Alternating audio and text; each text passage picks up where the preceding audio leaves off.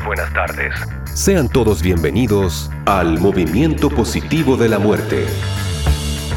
Estaremos conversando junto a importantes invitados acerca de la vida, el duelo y de la oportunidad de quitar a la muerte de todos los prejuicios. Movimiento Positivo de la Muerte. Dejamos con ustedes a su fundador, Simón Engel. Hola David. Muy buenas. Hola. ¿Cómo estás? ¿Me escuchas bien? Escucho y te veo bien, Simón, muy bien. Perfecto. Qué bueno. Bueno, eh, un gusto conocerte. Muchas gracias por, por, darte el tiempo, sobre todo hoy día que estás un poquito complicado y que te sientes medio mal. Así que se agradece doblemente.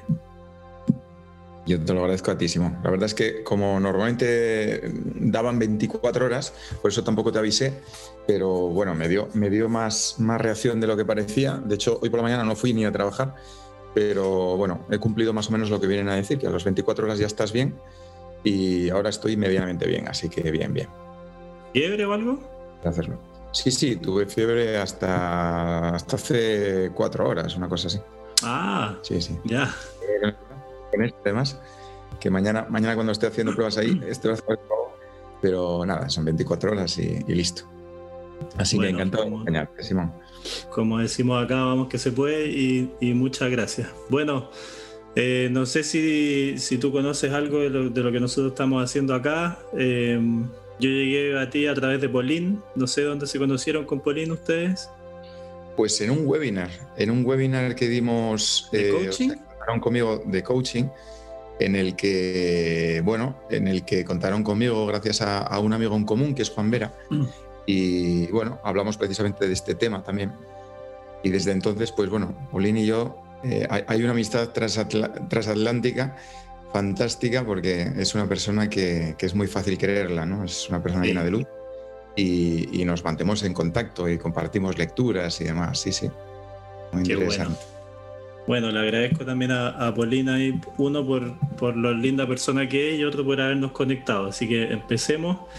Eh, te doy la bienvenida a un nuevo capítulo de nuestro podcast del Movimiento Positivo de la Muerte. Y nosotros aquí en el Movimiento Positivo tenemos una, una forma de presentar a los invitados que es no presentarlos, porque eh, con el, creemos que con el trabajo eh, cuando uno tiene la, conciencia y, hace en vida el trabajo con la muerte, eh, se da cuenta que somos todos mucho más de lo que pensamos y mucho más allá de, este personaje limitado que nos inventamos en esta cajita tan pequeña.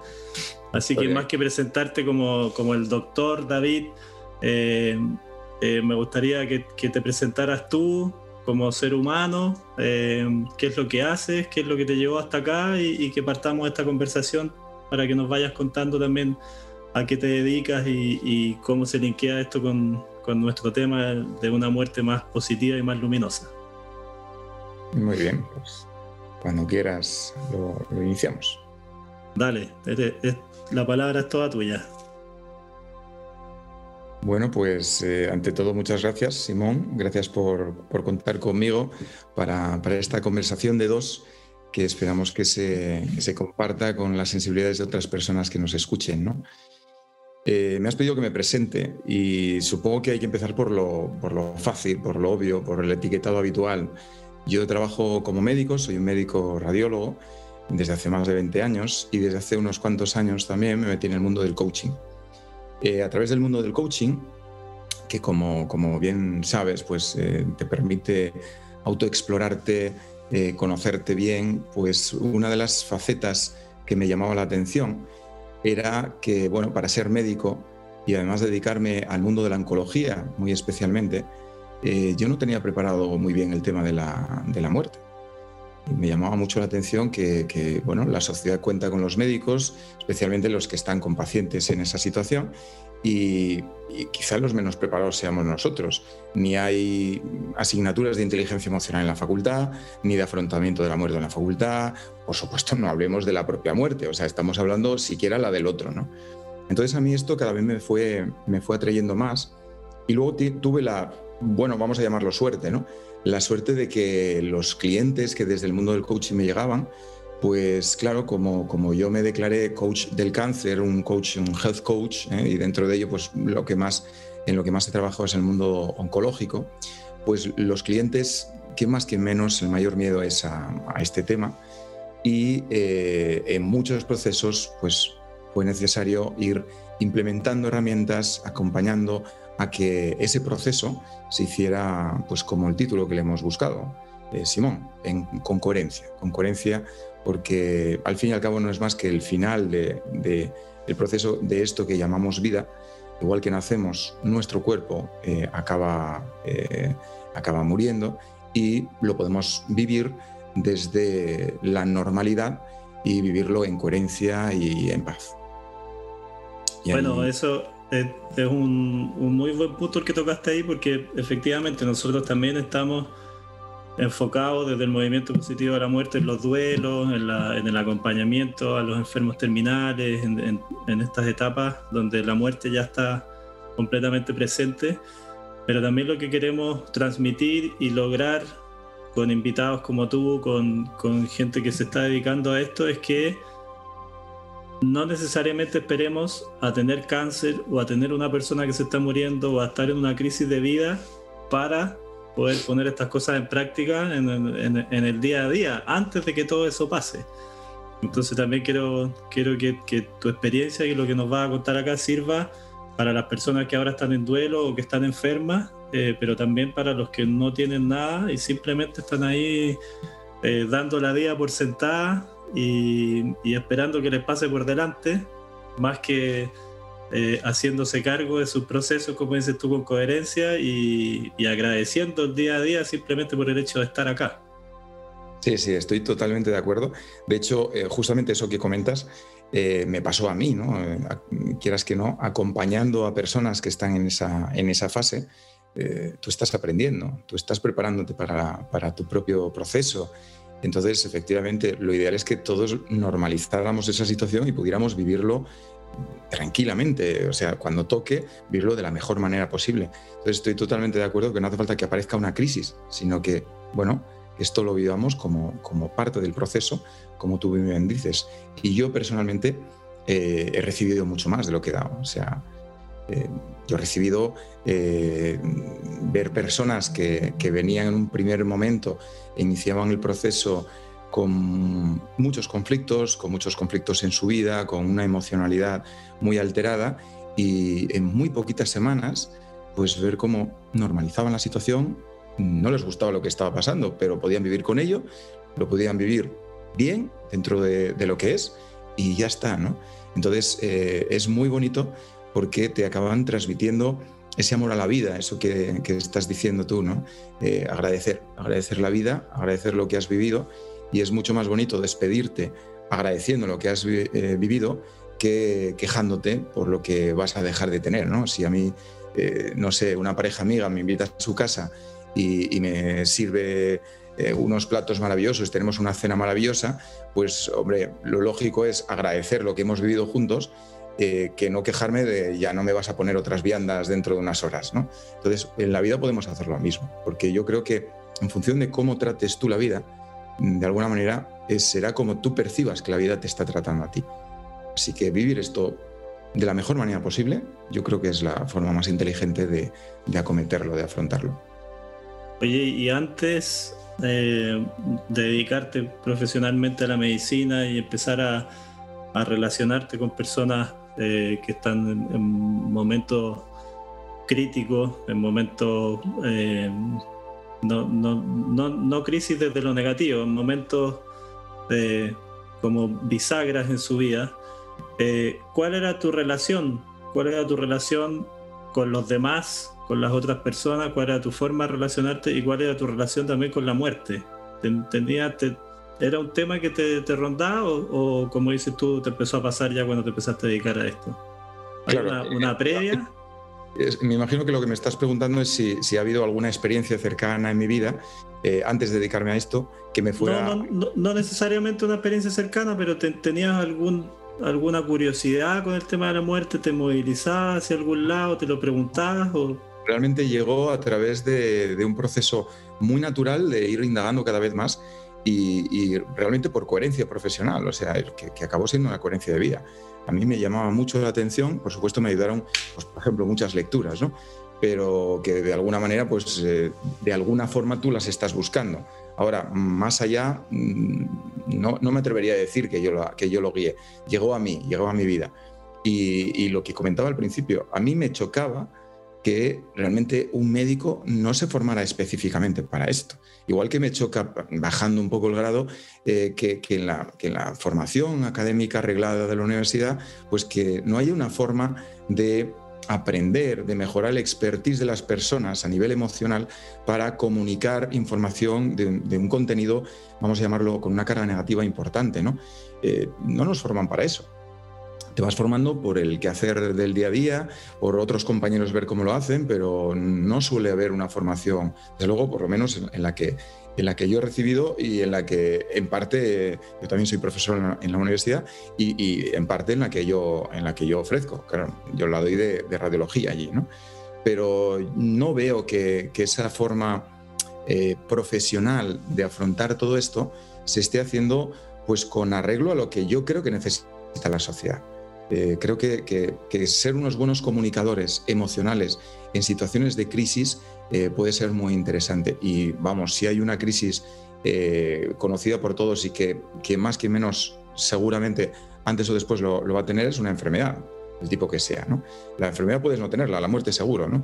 pero, pero normalmente pues todos acabamos estando enfermos en algún momento o conocemos de personas allegadas, queridas, que están con una enfermedad. Entonces, abordarlo de una forma profesional, con rigor, igual que hacemos todo lo que hacemos en medicina, a mí me parece que es lo más lógico. Yo espero que en los próximos años pues esto se, institucionalice, pero a nivel mundial, porque no, conozco de fuera, pero lo que veo aquí yo creo que es francamente mejorable.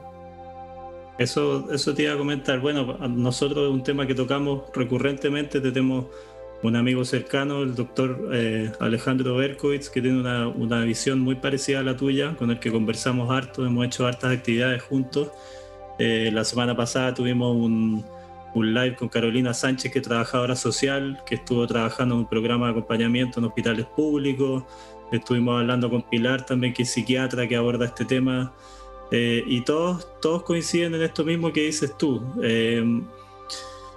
Tú dices, ojalá esto se transforme en algo global. Entonces yo veo en estas personas con las que hemos conversado, en ti, en el doctor BJ Miller, en Steve Pantilat en Estados Unidos, en distintos lugares, en Brasil, la doctora Ana Luisa Arantes, eh, son como pequeños focos de luz, pequeños oasis que yo creo que eh, quizás antes se veían más aislados, estaba más complicado, pero yo creo que de a poco esto, esto va tomando forma. Desde, desde tu experiencia personal y desde lo que conoces en España, eh, está pasando algo, no sé, a nivel gubernamental, a nivel de alguna ciudad en particular, algún ayuntamiento, alguien que esté eh, formalmente tratando de que esto, eh, que esta formación en las universidades o en, las escuelas de medicina o en los mismos hospitales, capacitaciones o cursos, alguien que, esté poniendo el foco en esto y que, que lo esté empezando a desarrollar. Supongo que ¿Conoce?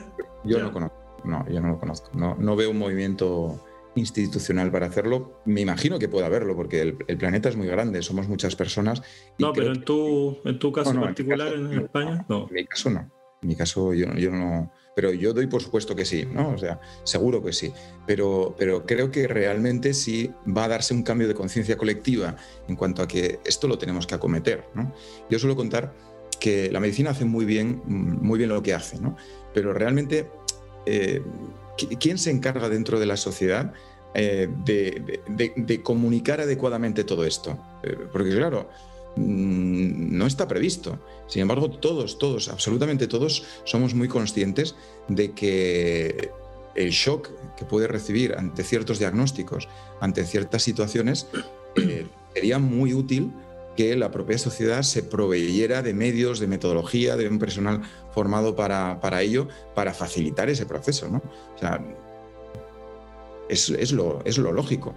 Igual que si hay una enfermedad, pues eh, la medicina tiene muy desarrollado cómo diagnosticarlo y cómo tratarlo, pues quizá no la medicina, pero otras áreas de la sociedad y que además estén institucionalizadas, pues bueno, se, sepa a quién acudir, ¿no? Y no una asociación de, ver quién lo pasó igual y que te diga más o menos cómo le ha ido a la persona. Yo creo que esto se podría hacer con, pues como hacemos en medicina, con rigor. Además, con rigor y, como decimos nosotros, con evidencia científica.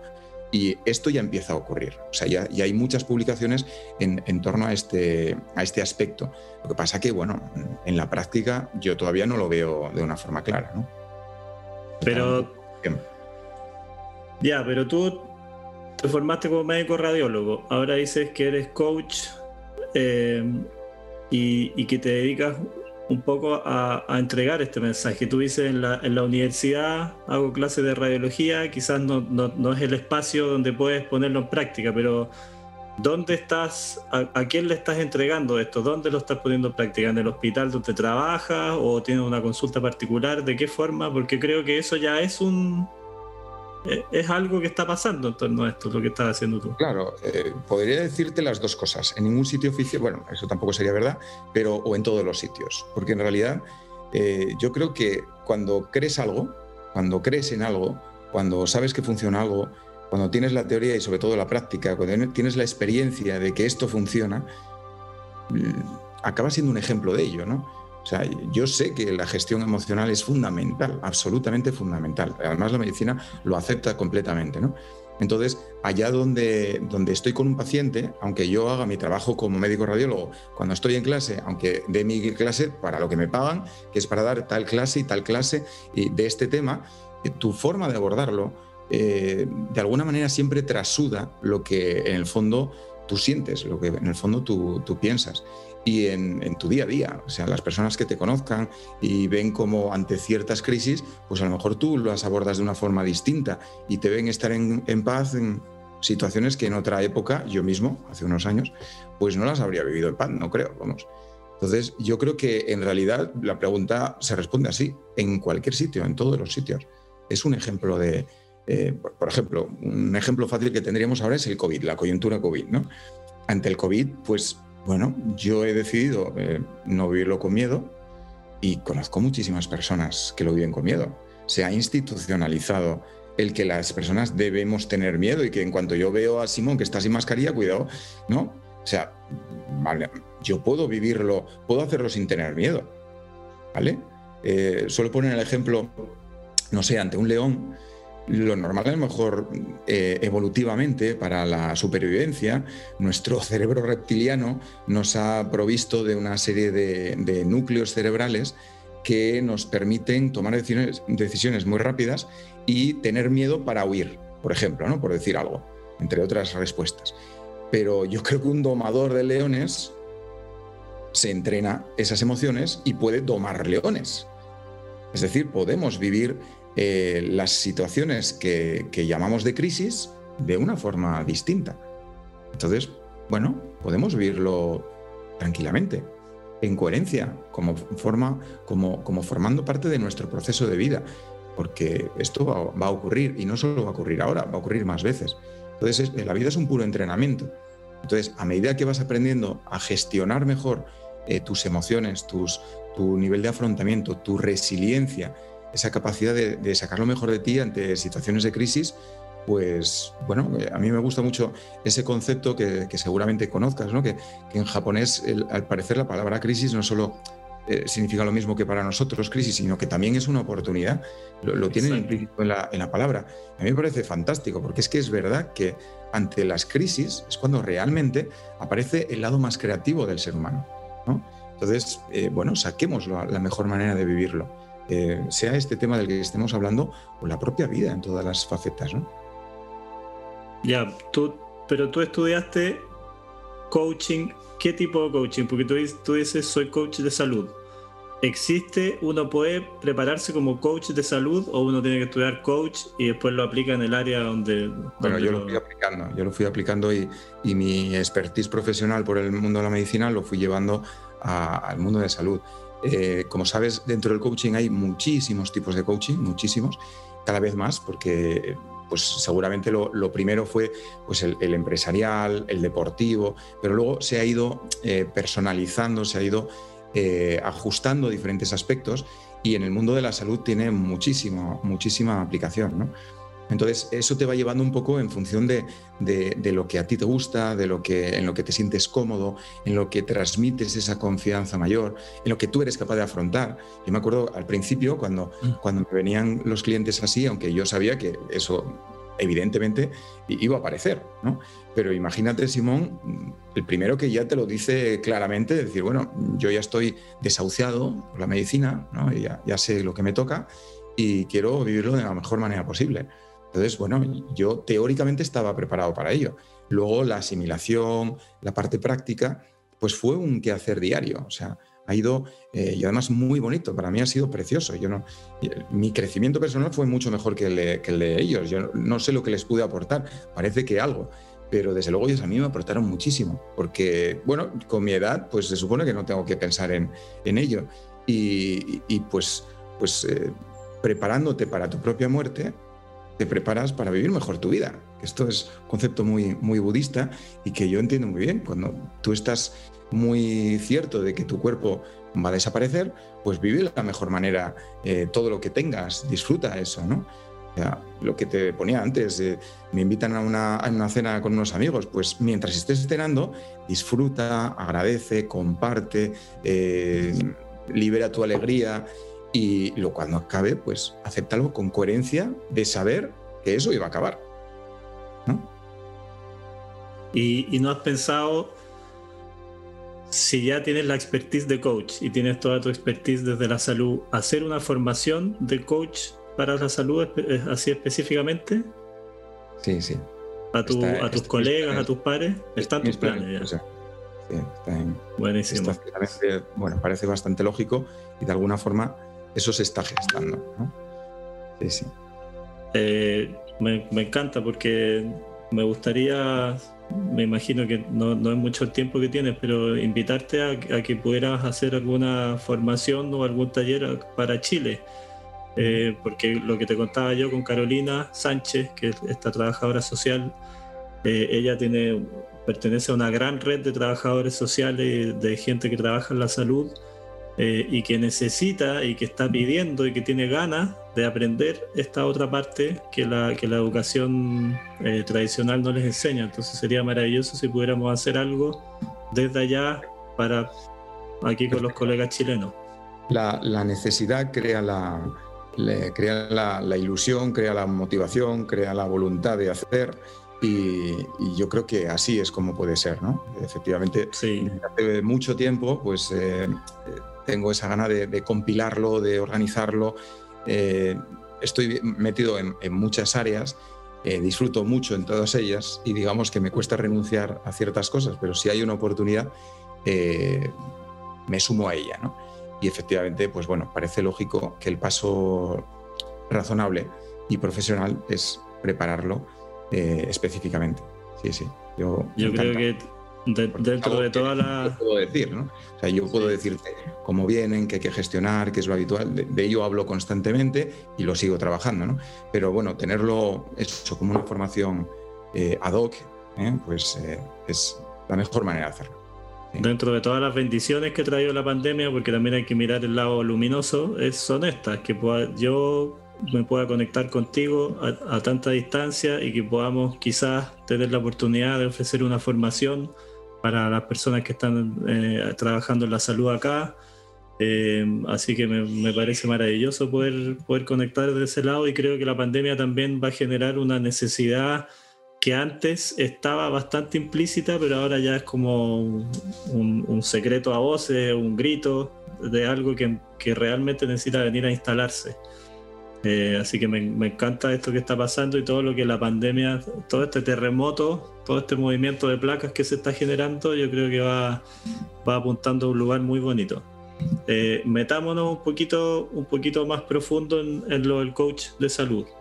Eh, específicamente, ¿dónde lo estás ocupando? Me dice principalmente con pacientes oncológicos. ¿Los estás acompañando? ¿Estás haciendo un acompañamiento en el buen morir? ¿O estás haciendo todo un proceso más largo. Cuéntanos un poco de qué se trata. Eh, los, clientes, ¿sabes? En el mundo del coaching no, los llamamos pacientes, ¿vale? Yo como médico ciertamente me costó al principio, ¿no? Porque para nosotros, para, el médico, la, palabra paciente es como sacrosanta, ¿no?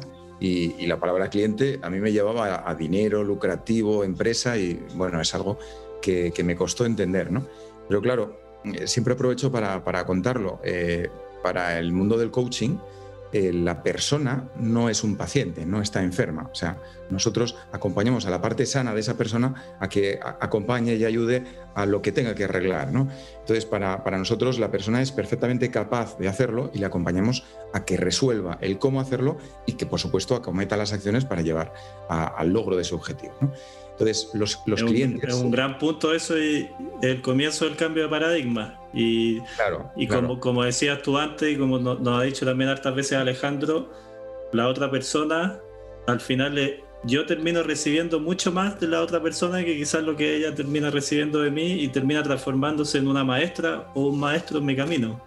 Sí, sí, estoy totalmente de acuerdo. Yo te digo que mi experiencia personal, eh, yo no sabía que iba a recibir tanto.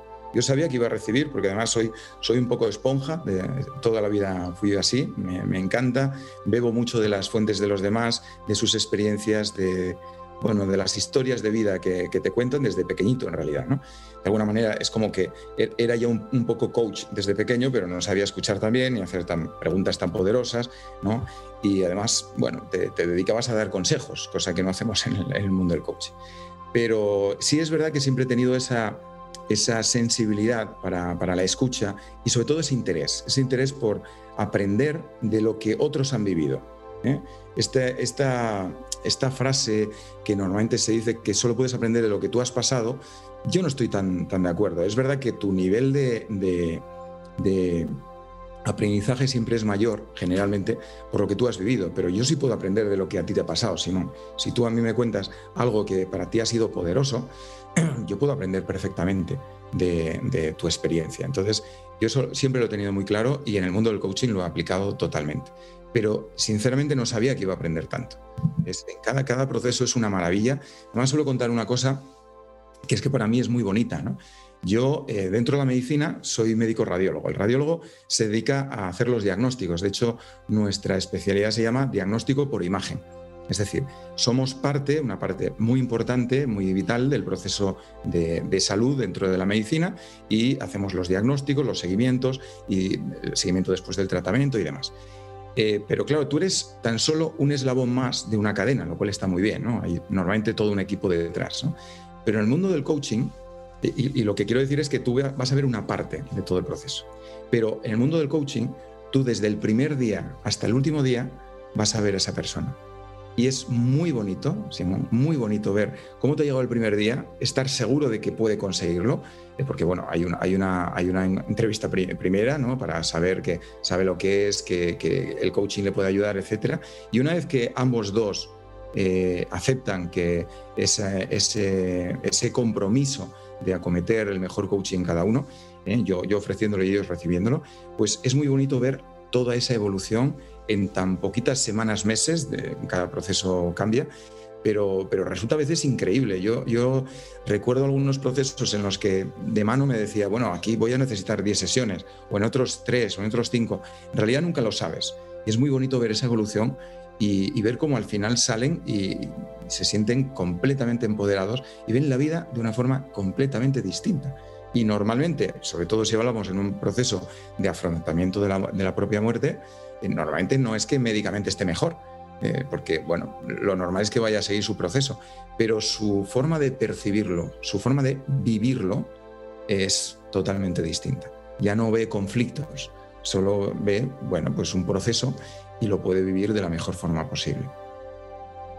Me encanta. Bueno, aquí tocaste, tocaste muchos temas en los que coincidimos, por eso también te hablé y te dije paciente porque sabía, sabía que te iba a llegar a ese punto y, me encantó también cómo lo enfocaste y la, la misma forma en la, que, en la que queremos enfocarlo siempre nosotros, cómo, cómo podemos eh, aprender de las experiencias de los demás. Nosotros cada vez que hacemos un taller o una charla o un conversatorio, lo primero que decimos es, aquí este no es un tema que yo te pueda enseñar a ti. Eh, hablamos mucho de, de, cómo el intelecto ha sido tan importante, y se le ha dado eh, un rol tan protagónico en la sociedad, pero llega un punto, como hemos estado hablando acá, donde la ciencia, la medicina y todo este intelecto, toda esta racionalidad se quedan cortos y hay una forma de recibir eh, y de aprender que viene ya desde otro lado, no tanto desde el tema racional. Como dices tú, yo puedo aprender mucho desde tu experiencia y tú de la mía. Y ese es precisamente el, lenguaje y el mensaje que siempre tratamos de transmitir aquí en el, movimiento, que es yo te vengo a hablar de mi experiencia, después eh, nos escuchamos entre todos la experiencia de cada uno y lo que pasa ahí es, es una sanación para todos lados, en el fondo. Eso...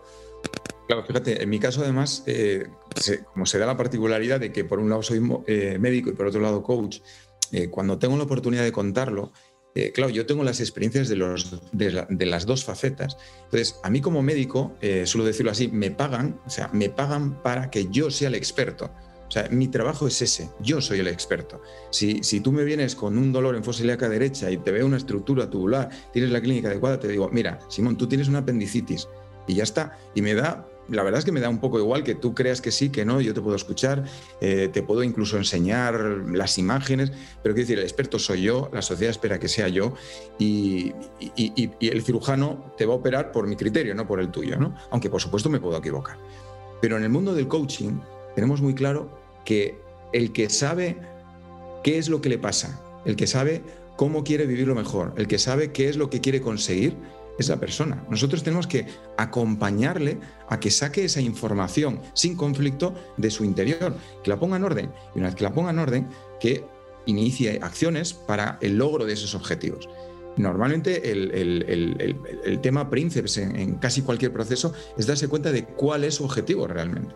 ¿eh? Porque muchos te vienen al principio eh, yo sé que estoy mal, sé que necesito ayuda, pero no sé qué es lo que quiero. Digo, no, no, tranquilo, que esto es lo habitual. Es decir, el, saber para qué estás ahí, el para qué, es una pregunta increíblemente poderosa, como, como bien sabes, y precisamente eh, muchas veces es el final del proceso. Pero para poder entender todo eso, vas a necesitar mejor explorar toda una serie de, por ejemplo, emociones, de experiencias y, ponerlas en orden. ¿no? Entonces, eh, asumimos que la persona tiene las respuestas adecuadas dentro de sí. Nosotros tenemos que hacer las preguntas para que las saque la saque en un clima de confianza y que eso le sirva para él, claro, que le sirva para algo, que, que con ello vaya a vivir mejor la vida, que, pueda ser más feliz, que pueda vivirlo más en paz. Eh, es decir, que, sea útil para sí mismo. ¿no? Sí, sí. Y hay, hay como una, una, pequeña pauta que nos puedas dar, así como, no sé, eh, Primero, como dices tú, la pregunta, ¿qué, qué es lo que, el para qué o, qué, es, qué, es, lo que la otra persona quiere? el, ser capaz de escuchar al otro y, de ahí empezar a generar esta, sin, dar consejos, como dices tú, más que aconsejar o, o, más que hablar desde la expertise, simplemente dejar que esto fluya. Hay, hay como más o menos una base en este coach de salud, este coach emocional? Claro, sí, al final siempre es lo mismo. Eh, eh, vamos a ver, lo primero es que tiene que saber qué es lo que quiere. Entonces, eh, haciendo un pequeño esquema, es un esquema básico en el coaching que seguro, seguramente conocerás. Primero tienes que saber dónde estás, saber qué es lo que te pasa, eh, cómo te sientes, cómo, cómo estás afrontando esa situación, qué es lo que no te gusta de lo que estás viviendo. Luego tienes que saber qué es lo que sí quieres, eh, hacia dónde quieres mover tus acciones, eh, qué, buscas en, esa situación o en tu vida o en lo que estés buscando. Luego analizar cuáles son los obstáculos que estás teniendo para quitarlos, para eliminarlos. En esa primera parte fundamental generar un, como un, clima de confianza, ¿no? Por ejemplo, yo lo pongo en práctica hemos hecho talleres de, acompañamiento en el buen morir. Entonces, eh, por ejemplo, para enseñarle a la familia o, al, o a las personas, eh, eh, el, personal de la salud que está cuidando a esa, a esa persona que va a morir, cómo generar ese, ese clima de confianza. Ya, ya lo dijiste tú, aprendiendo a escuchar, aprendiendo a escuchar qué es lo que el otro o la otra quiere pero no siempre es tan fácil generar esa confianza. ¿Cómo, en, qué te basas tú para que, para que esa persona... Yo suelo insistir mucho en dos aspectos. Para mí son claves eh, y además en parte son compartidos en la medicina. ¿no? Hay, hay dos aspectos básicos. Uno primero, eh, parece, parece que siempre hay que repetirlo, ¿no? pero, pero es que es clave. Confidencialidad, es decir, lo que se vaya a decir en ese proceso, lo que te van a contar. Yo suelo insistir, además, el hecho de que estés aquí conmigo en este proceso es absolutamente confidencial. Si tú tienes a bien decir que yo soy tu coach y que te acompaña en un proceso, a mí me haces un favor, eh, haces promoción de lo que es el mundo del coaching y me puedes hacer promoción a mí mismo. Pero si tú no lo haces o no me das expresamente permiso, yo nunca puedo decir ni ahora ni, ni nunca nada de lo que me has dicho. Eso, bueno, es eh, la medicina hacemos lo mismo, ¿no? Pero claro, suelo matizar aquí que en la medicina hacemos lo mismo, pero no es lo mismo. Eh, antes comentaba que, que mi trabajo y todos los especialistas eh, somos eslabones, eslabones de una cadena mayor. Eh, en realidad hay todo un equipo detrás de, del, cuidado y la promoción de la salud de los, de los pacientes en ese caso. Y, eso quiere decir que en realidad yo tengo que compartir la información que he detectado en el paciente, por ejemplo, en mi caso, pues en mis informes médicos de, un escáner, una resonancia, de una ecografía, todo esto lo tengo que compartir con otras personas autorizadas en el proceso, es decir, otros médicos, el cirujano, eh, otro clínico, ¿se me entiende? Es decir, eh, nosotros compartimos como un equipo, pero en el mundo del coaching pasan dos cosas. Normalmente es un tú a tú, es uno a uno, es un cliente y el coach, ¿vale? Con lo que ahí no hay que compartir con nadie, solo con, el propio cliente, ¿vale? Y lo que, con, lo que nos cuentan no tiene nada que ver, nada que ver. O sea, lo que tú le cuentas a un médico no tiene nada que ver a lo que le cuentas a un coach. ¿Eh? Es, una cosa muy impactante. Las cosas que te cuentan en un proceso eh, son muy, muy impactantes porque la vida de las personas eh, ha podido tener una riqueza de experiencias absolutamente impresionante. ¿no? Entonces, es muy importante que la confidencialidad quede, quede preservada. Pero esto yo suelo insistir en Ahora, perdona que te interrumpa, pero es un muy buen punto. ¿Qué, qué opinas tú de las... La personas que están trabajando en la salud, las doctoras, los doctores, las enfermeras, tienen que transformarse un poquito también en, estos coaches o, es importante que mantengan su lugar específico y esto se transforme, como dices tú, en un equipo multidisciplinario donde cada uno en el fondo cumpla su labor o, ojalá todos pudiéramos hacer un poquito de coaching y ese paciente se sintiera cómodo con el equipo completo o, el cliente, como lo quieras, depende de la situación. Claro. Eh, eh, qué difícil es, es, delgada esa línea. Sí, pero vamos a ver, yo creo que es, es, eh, es, sencillo. Hay cosas que son para el médico y otras cosas son para el coach. Es decir, vamos a ver. yo puedo, el ejemplo que, acabo de comentar, ¿no? Para el diagnóstico de tu apendicitis, yo tengo que hacer de médico. Tengo que hacer, en este caso, de médico que diagnostica, ¿vale? Pero para decirte cómo tú tienes que vivir tu convalecencia, ¿eh? después de ser operado por el cirujano, no tiene sentido que yo te diga tienes que leerte un periódico, leerte un libro, estar en la cama o estar de pie, más allá de lo que médicamente es importante, pues por ejemplo, no, no ponerte a correr a, los cinco minutos de la operación. ¿no? Eso te lo puede decir un médico para, para protegerte del riesgo potencial de que se abran las suturas. Pero quitando eso, lo que no tiene sentido es que yo te diga a ti cómo te tienes que sentir o cómo vivir las cosas que a nivel personal tú quieras vivir. Entonces, yo creo que sí podemos diferenciar entre lo que es propiamente del médico y para eso se forman los médicos y para eso nos formamos los médicos y lo que para lo que no tenemos formación los médicos. Por ejemplo, no tenemos formación para comunicar la información. Eh, yo, suelo poner un, ejemplo que casi no tiene mucho que ver con esto, pero en, muchas, en muchas ocasiones, en el, mismo, en el mundo médico y, me imagino que en muchos otros, el que es muy bueno haciendo una técnica no tiene por qué ser necesariamente bueno comunicándola, dando una charla. O sea, hay, profesionales que son impresionantemente buenos. Por ejemplo, un cirujano te puede hacer una, una operación que solo él la, la, hace así en el mundo, pero luego te da una charla sobre esa intervención y dices, mira, contrátame un actor ¿eh? un comunicador nato, porque eres un desastre, o sea, no te entiendo nada. Yo me acuerdo que en la facultad hubo, profesores de este perfil que luego eran, unos, eh, eran impresionantemente buenos, lo, veías en el hospital, tenían un, reconocimiento profesional enorme, pero en clase no había nadie que los aguantara, no, entendíamos nada. ¿Vale? Entonces, yo creo que una cosa es lo que hagas y otra cosa es, por ejemplo, en este caso, saber comunicarlo. Pues es lo mismo, ¿no? Eh, el médico tiene que dedicarse a ser médico, pero a veces se espera del médico que te diga cómo vivir lo que es tu propio proceso y eso no es trabajo del médico. De hecho, a nosotros como médicos eh, también a veces nos vemos como sobrecargados Y para eso no tenemos una formación específica. Cada uno habla desde su propia experiencia y porque a, lo largo de los años, pues eh, un poco te, vas, te vas haciendo a ello. Pero no necesariamente vamos a saber hacerlo mejor que cada uno. Y sobre todo, no vamos a, necesariamente a saber que, cómo, cómo es mejor para ti, ¿no? Porque claro, pero... tú tendrás tu forma particular de vivirlo.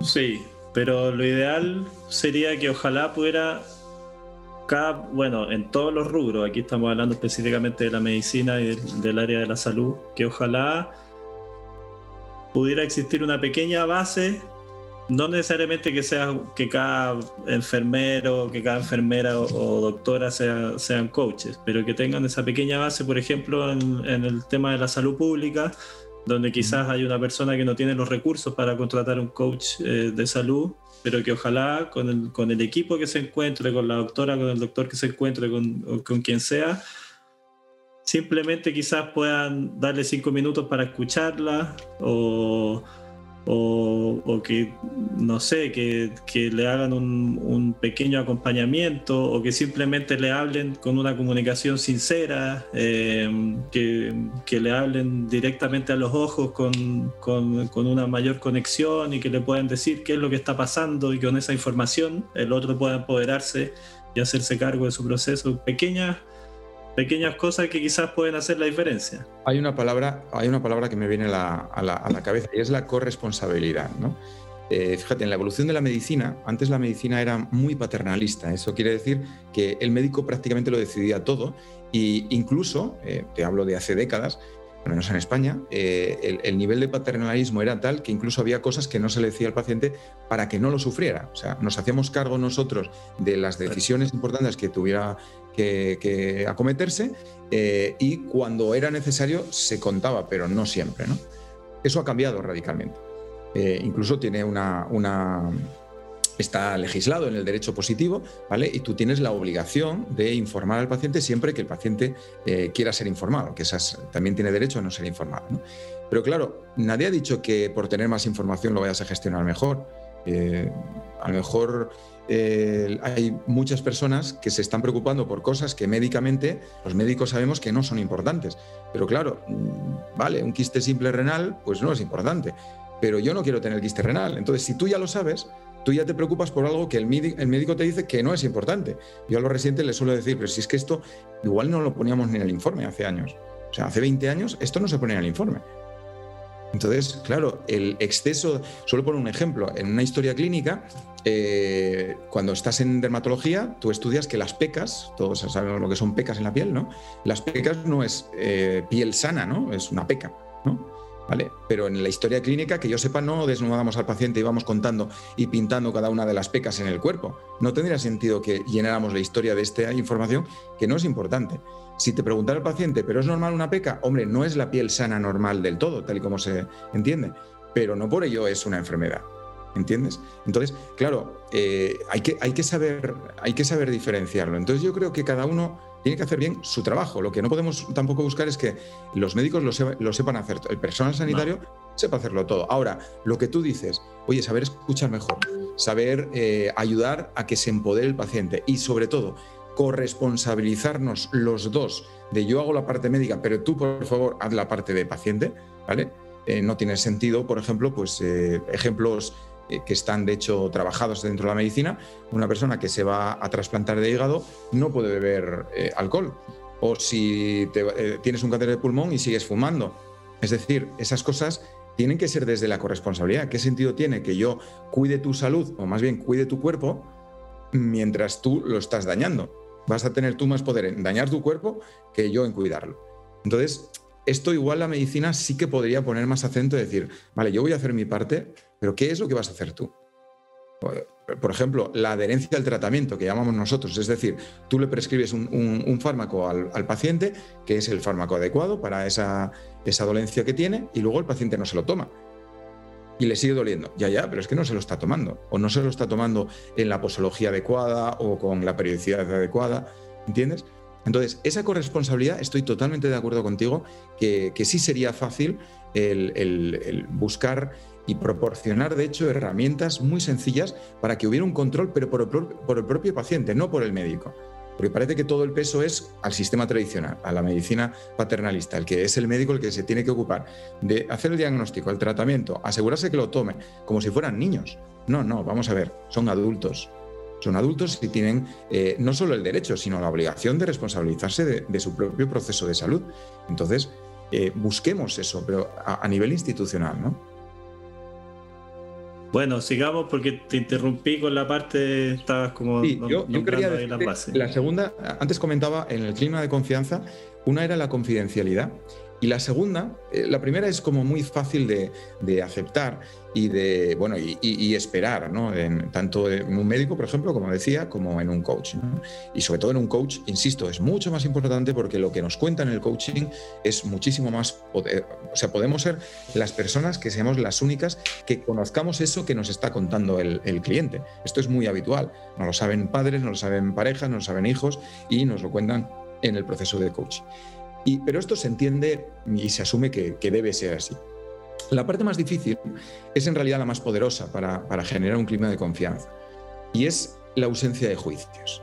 Cuando una persona se abre a ti y te dice algo, pues el, el, ejemplo que acabo de poner, algo que no le ha contado a nadie y que le avergüenza tremendamente o que siente una tremenda culpa y tú enseguida entras a juzgarle, evidentemente la persona o deja de contártelo o se lo inventa o cambia y desde luego se va a sentir mal. Claro, el clima de confianza se ha roto. Se ha roto lo que llamamos el rapport, ¿no? la, sintonía. Entonces, en el coaching trabajamos específicamente el no juzgar. Nosotros no estamos ahí para juzgar al, al, cliente, a la persona. No estamos para decirle qué es lo que le pasa ni qué es lo que tiene que hacer. Estamos para acompañarle a que él mismo o ella misma detecte, diagnostique qué le pasa según su criterio y que decida, elija lo que quiere hacer, su tratamiento, por así decirlo, pero que lo haga esa misma persona. Nosotros le podemos acompañar, le podemos eh, proveer de herramientas, le podemos hacer las preguntas adecuadas, pero es muy importante que no juzguemos, porque en cuanto juzgamos, rompemos la confianza y ahí ya no puede salir nada bueno, porque eh, como, poco la persona nos va a decir lo que cree que debería decir o lo que cree que nosotros esperamos escuchar. Entonces, esto es fundamental. Para, para, que yo sienta confianza con otra persona, esa persona no me tiene que juzgar. Y claro, normalmente es una gran diferencia de, por ejemplo, de un coach a un amigo. Eh, parecería lógico que cuando tienes un problema fueras a, a tu mejor amigo, tu mejor amiga. Pero ¿qué es lo que ocurre? Que un amigo en realidad te está juzgando. Porque crees saber quién eres y cómo eres, y si no te ajustas a la historia que en su mente tiene de lo que tú eres y cómo te comportas, te va a decir, no, no, no, Simón, eso no es propio tuyo. Claro, eso en un coach nunca ocurrirá, en el proceso de coaching. Porque la persona decide en el momento. Y si luego cambia de idea, que cambie de idea, pero lo va a decidir el, cliente, la persona. Entonces esto es fundamental. Ausencia de juicios, ¿no? Y desde luego es algo que se puede, se puede y se debe trabajar, porque lo habitual, como, como sabe Simón, es que todos estamos juzgando desde el momento en cómo vas vestido, en cómo caminas, en qué trabajas. ¿eh? En la presentación antes hablábamos ¿no? de, me gusta mejor, en vez de hacer una introducción y presentar, que te presentes tú, pues en la forma en que te presentas, estamos todo el tiempo juzgando, eh, por, además con, con un mínimo de información. ¿no? Eh, decía el otro día una persona, digo, mira, cógete un libro para, para explicárselo, coge ese libro, un libro de 200 páginas, y lee la cuarta, la cuarta línea de la página 140. La leyó en voz alta. Y ahora cierra el libro. Y ahora dime, ¿de qué va el libro? ¿Sí? Es una locura, como de un libro de 200 páginas, solo leyendo una línea, la cuarta línea de, de la página 140 vas a saber de qué va el libro. No parece muy probable que vayas a acertar, ¿no? Entonces, eso es lo que a veces hacemos. O sea, yo veo que, llevas esa camisa y pretendo juzgarte por esa camisa. Eso es lo que hacemos habitualmente. Entonces tenemos que trabajar eso específicamente para darnos cuenta de lo que decimos en la, en la PNL, ¿no? que mi forma de ver la vida es una forma muy personal y lo mejor que podemos hacer es conocerla al menos, porque tú la vas a tener igual, es decir, no puedes evitar tenerla, pero lo que sí puedes es ser consciente de que tú tienes una forma personal de ver las cosas y para ello, así, no dejarte llevar de tu forma de prejuzgar la realidad. Entonces, en el coaching, tú estás para ser neutro, para escuchar, para ver hechos y para acompañar a lo que el otro decida. No estás para decirle lo que tiene que hacer, ni por supuesto para dar consejos. ¿Quién eres tú para decirle cómo tiene que vivir su vida a la otra persona? somos muy prestos, somos muy rápidos en decir cómo, cómo los demás tienen que vivir, cuando que yo sepa no, no tenemos tan claro cómo vivir nosotros. Ahí está la coherencia. Curioso, la coherencia, de ahí está la coherencia. Bueno, sí, es un gran tema porque nosotros lo tocamos mucho, como te decía, en los talleres de acompañamiento en el buen morir y también de acompañamiento en el duelo, de cómo estamos ni siquiera poco preparados. No estamos preparados no solo para, no poder enfrentar nuestras crisis, sino para menos para enfrentar las crisis de los demás. Entonces, cuando la otra persona, un familiar, un amigo, quien sea, acude a ti simplemente para que la escuches, para que no la juzgues y para que le prestes el hombro, simplemente la otra persona sepa que tú estás, hacemos todo lo contrario. Y hablamos mucho de nosotros, no la dejamos hablar, le tratamos de dar consejos para que salga rápido de ese lugar, eh, emitimos juicios, entonces también lo que tú haces eh, y, lo que nosotros hacemos también en el movimiento es lo bonito que tiene es que está enfocado en un lugar en especial, en el caso tuyo, con, con las personas que están con cáncer o en etapa terminal, en el caso de nosotros con los que están en duelo y también en etapa terminal. Eh, pero lo puedes aplicar. La idea es que también cualquier persona que quiera poder acompañar a otra o que quiera poder acompañarse a sí misma en su propio proceso, puede acudir a David o algún taller de movimiento, etcétera. Eh, y poder estar en ese momento cuando la necesiten y poder estar ahí para, e, para él y para ella misma también. Eso, eso al final para mí creo que esto es como la base de todo. Eh, lo que hablábamos al principio, que no es tan específico del, de la muerte, de la enfermedad o de ese momento, sino que es para que lo apliquemos en cada una de nosotros en el día a día y que después si alguien más nos necesita, que, que podamos estar ahí también. Sí, estar, como, como tú acabas de decir, que me ha gustado la frase, estar presente, ¿no? Estar presente en tu propia vida, ¿no? ¿Cuántas vidas conocemos, eh, o incluso la propia, en la que tú no eres protagonista de tu vida? O sea, tú pareces un, figurante en tu vida porque tu vida la dedicas a no sé qué otras cosas de otras personas. Hay una frase muy poderosa eh, que, dice, eh, ¿cómo dice? Dice, asegúrate de tener tu propia agenda, porque si no acabarás siendo agenda de otra persona. O sea, estarás en la agenda de otra persona. Es, triste que mi propia vida la viva siendo una agenda, siendo un ítem, una parte de la agenda de otra persona. Seamos por lo menos protagonistas de, de, nuestra propia vida, estemos presentes en nuestra vida y busquemos lo que nosotros queramos, lo que nosotros elijamos. ¿Vale? Si eh, en esa elección eh, implica ayudar a otras personas y dedicar mi energía a otras personas, es mi elección y eso es fantástico. Pero dedicar tu vida a otras cosas que tú no has decidido, eso es inconsciencia. Eso es no estar presente en tu vida. Y eso es ser un figurante. Eh, una película que, bueno, en la que tú apenas participas, ¿no? Igual no tienes ni, ni un texto.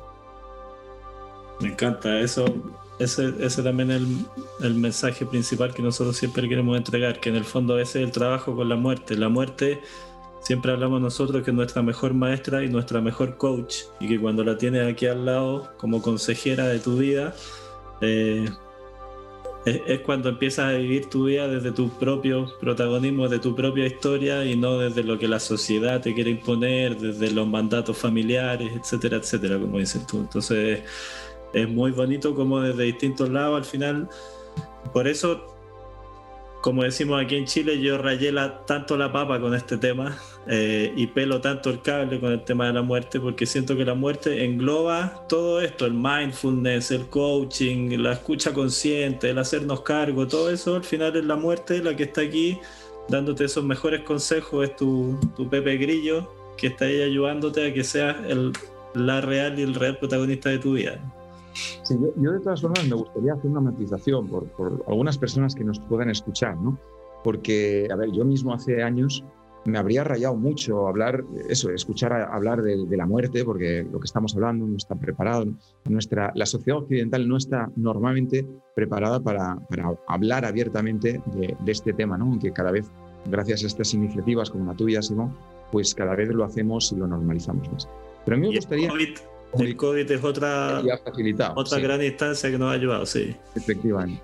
Pero a mí me gustaría poner el acento en que, en realidad, los que, los que nos dedicamos a esto de una forma más profunda o más superficial, lo que en realidad estamos hablando es no tanto de cómo vivir la muerte, sino de cómo vivir la vida. O sea, nuestra la realidad es la vida, pero lo que pretendemos decir es, oye, como esto va a llegar, vivámoslo de la mejor manera posible. Lo que siempre digo, por no decir vivirlo en paz, que es una palabra que, bueno, te puede, te puede revolver un poco. A muchas personas la palabra paz le puede revolver un poquito, pero vivirlo de la mejor manera posible está bien y es vivirlo, no es morirlo. Es decir, eh, el bien morir a mí es una expresión que, normalmente siempre, siempre hago un comentario y me vas a permitir que lo diga, porque yo no conozco a nadie que no sepa morir.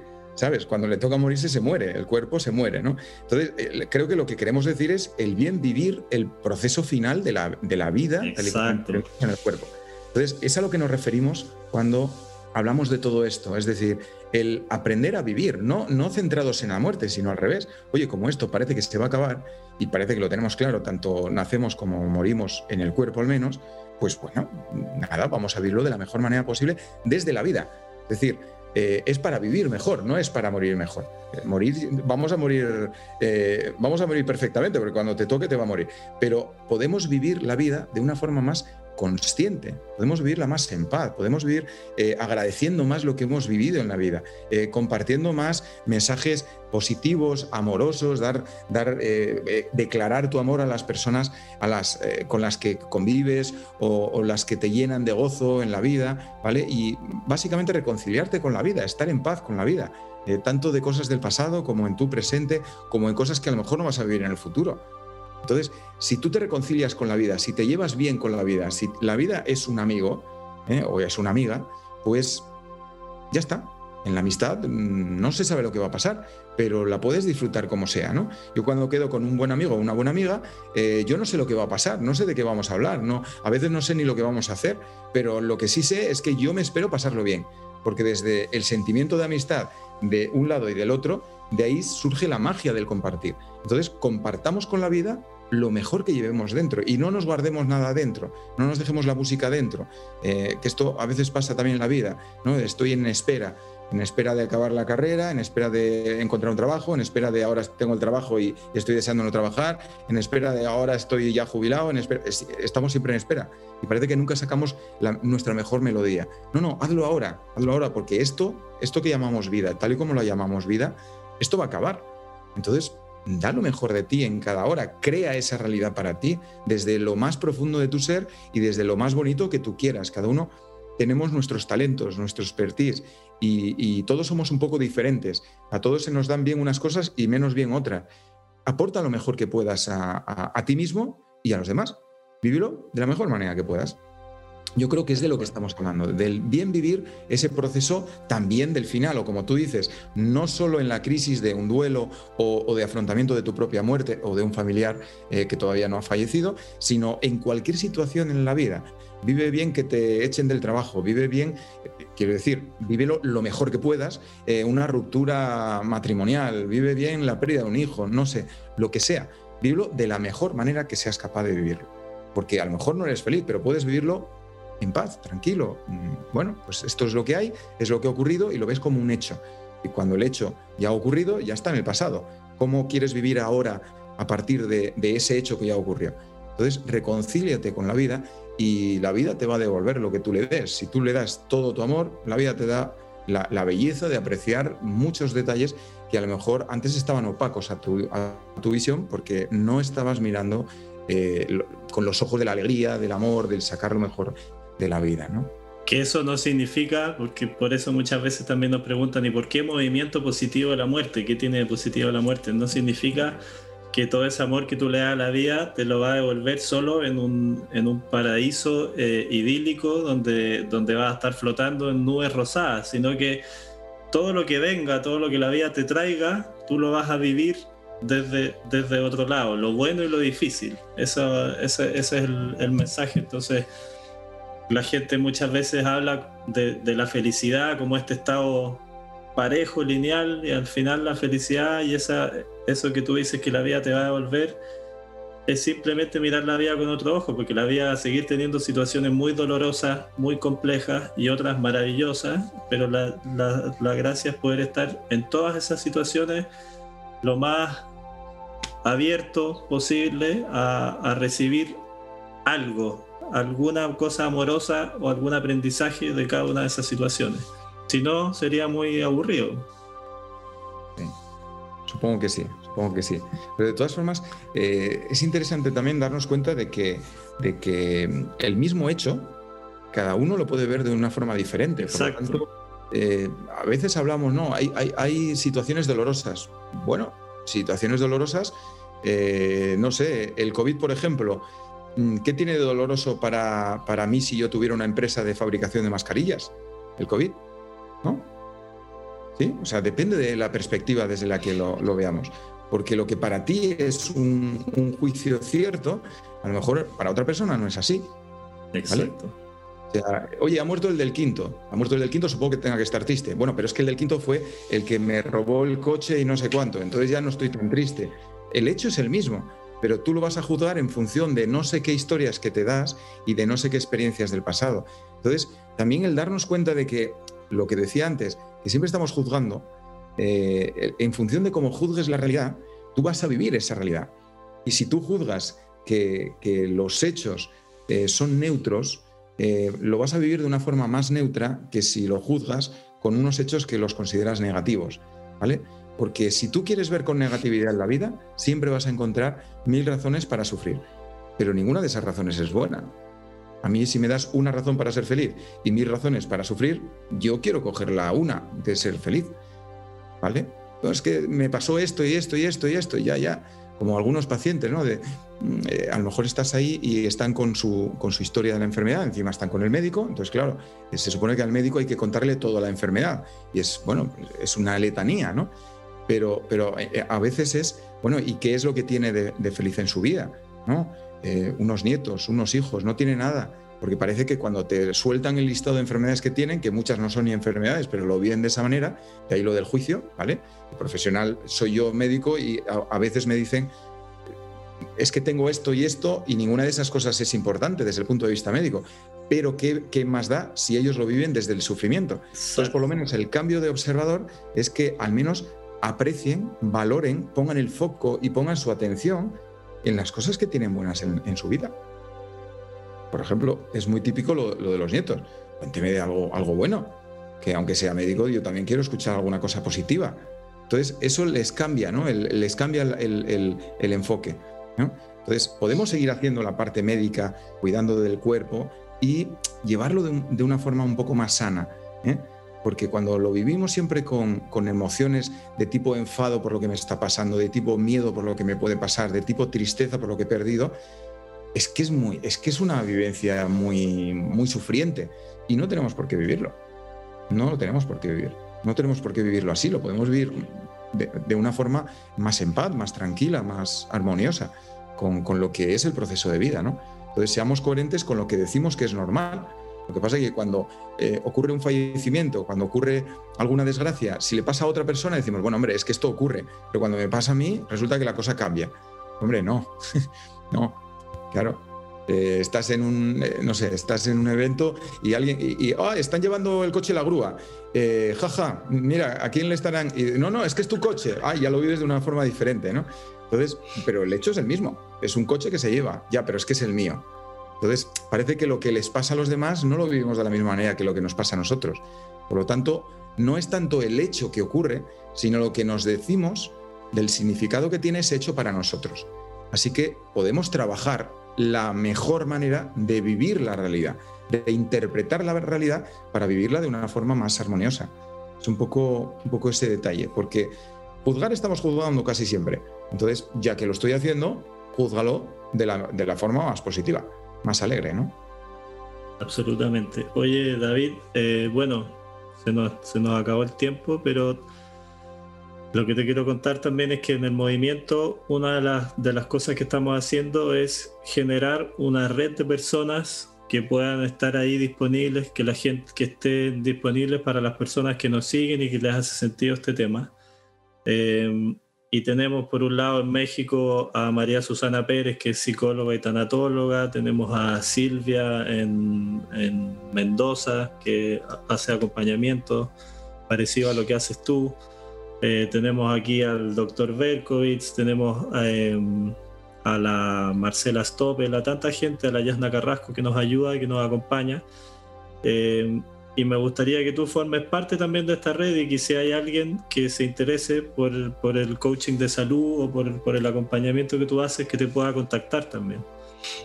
Entonces, por mi parte, si, estupendo poder colaborar. Si, me permites a mí que yo no sé qué prefieres que te contacten por mail, por tu Instagram, por WhatsApp, que te, cuando, porque a mí me contacta mucha gente que está en duelo o que está en un proceso terminal y que está en búsqueda de un apoyo.